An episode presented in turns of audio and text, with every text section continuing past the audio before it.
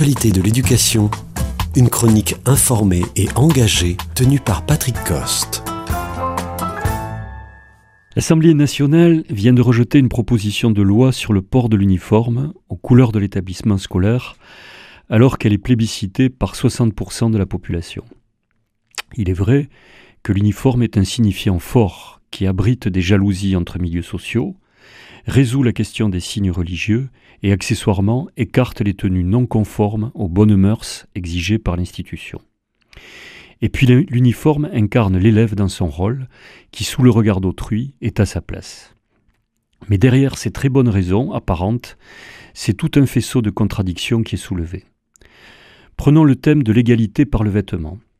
98% des Anglais portent l'uniforme, mais il est avéré que l'habit n'empêche pas les choix des chaussures, de la coiffure et du téléphone qui ne trompent personne.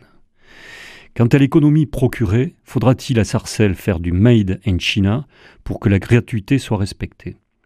Derrière la plaisanterie, on voit bien qu'en matière d'inégalité, le vêtement ne cache rien. Une autre contradiction est notre société, où les adolescents en particulier affirment de plus en plus leur identité en se singularisant aux marges des genres et par des signes préconisés par les influenceurs. La question de l'identité par son apparence est devenue une finalité majeure de l'existence pour laquelle l'uniforme représenterait un anachronisme. Quant à la laïcité, nous l'indiquions dans l'émission précédente, on se cristallise sur les signes religieux qui ne sont pas sans importance, mais qui sont la face apparente de l'iceberg.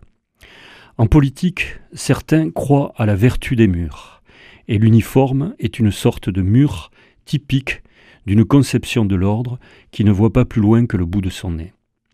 À l'heure de problèmes graves qui traversent l'école, l'uniforme est un leurre que l'on agite devant l'opinion. Soyons sérieux. L'uniforme qui semble mettre tous les élèves dans le même rang ne feront pas faire un seul progrès aux 11% d'analphabètes, et l'uniforme qui enveloppe les différences n'enlèvera rien aux défauts de la mixité sociale.